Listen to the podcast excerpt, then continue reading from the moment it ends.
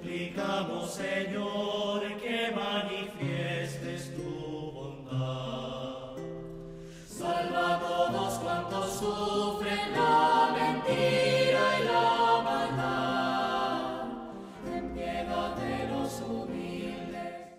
En el nombre del Padre, y del Hijo, y del Espíritu Santo. Amén. Cordial saludo para todos. Hoy sábado, sexta semana de Pascua, o memoria de San Isidro Labrador en México. Bienvenidos a este momento de compartir de la palabra de Dios para alimentar nuestro día.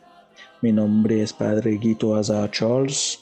Les saludo desde nuestra misión Nuestra Señora de Alta Gracia, Hensh, Haití. De tu poder, Señor, se alegra el justo, se alegra en el triunfo que les has dado le otorgaste lo que él tanto anhelaba. Aleluya. Escuchemos ahora la lectura del Santo Evangelio según San Juan, capítulo 16, los versículos 23 al 28. En aquel tiempo Jesús dijo a sus discípulos, Yo les aseguro, cuanto pidan al Padre en mi nombre, se lo concederá hasta ahora no han pedido nada en mi nombre. Pidan y recibirán para que su alegría sea completa. Les he dicho estas cosas en palabras, pero se acerca la hora en que ya no les hablaré en palabras, sino que les hablaré del Padre abiertamente. En aquel día pedirán en mi nombre, y no les digo que rogaré por ustedes al Padre, pues el Padre mismo los ama, porque ustedes me han amado y han creído que salí del Padre. Yo salí del Padre y vine al mundo. Ahora dejo el mundo y vuelvo al Padre. Palabra del Señor. Queridos hermanos, nuestra fe cristiana debe ser siempre cristocéntrica, es decir, todo en Él, con Él y para Él. En Cristo tenemos el acceso directo al Padre y así podemos pedir y recibir cuanto necesitamos con el fin de que nuestra alegría sea completa. La alegría de saber que Cristo ha vencido la muerte. La alegría de saber que somos hijos e hijas amados del Padre. Y la alegría de saber, al igual que Jesús, salimos del Padre y volveremos al Padre. Con esa fe firme en las promesas de Jesús, hacemos la memoria de San Isidro hoy, quien nació en España, cerca de Madrid.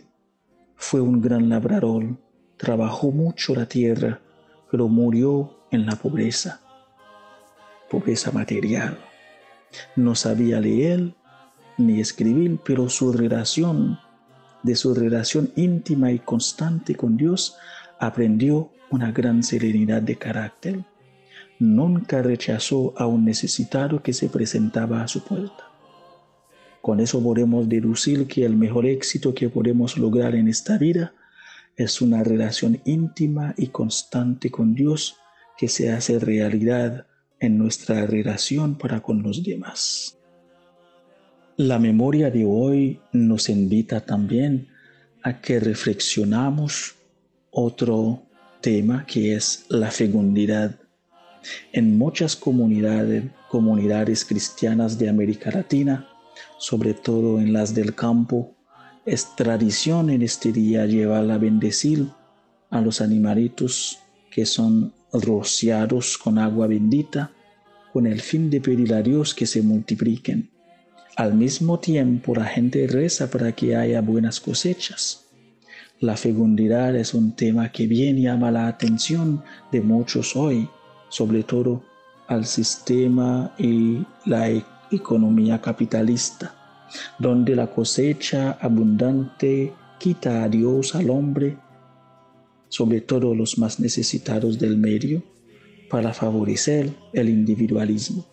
Mientras para nosotros los cristianos entendemos por la fecundidad un signo de la aprobación divina, de la presencia de Dios que se manifiesta para redimir, liberar y solidarizarse con los más pequeños.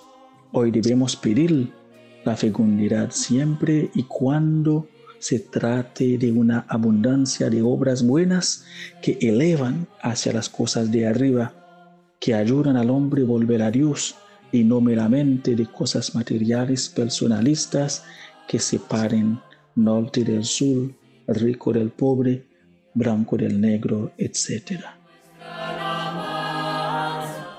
Cristo ofreció un solo sacrificio por el pecado, subió al cielo y se sentó para siempre a la derecha de Dios.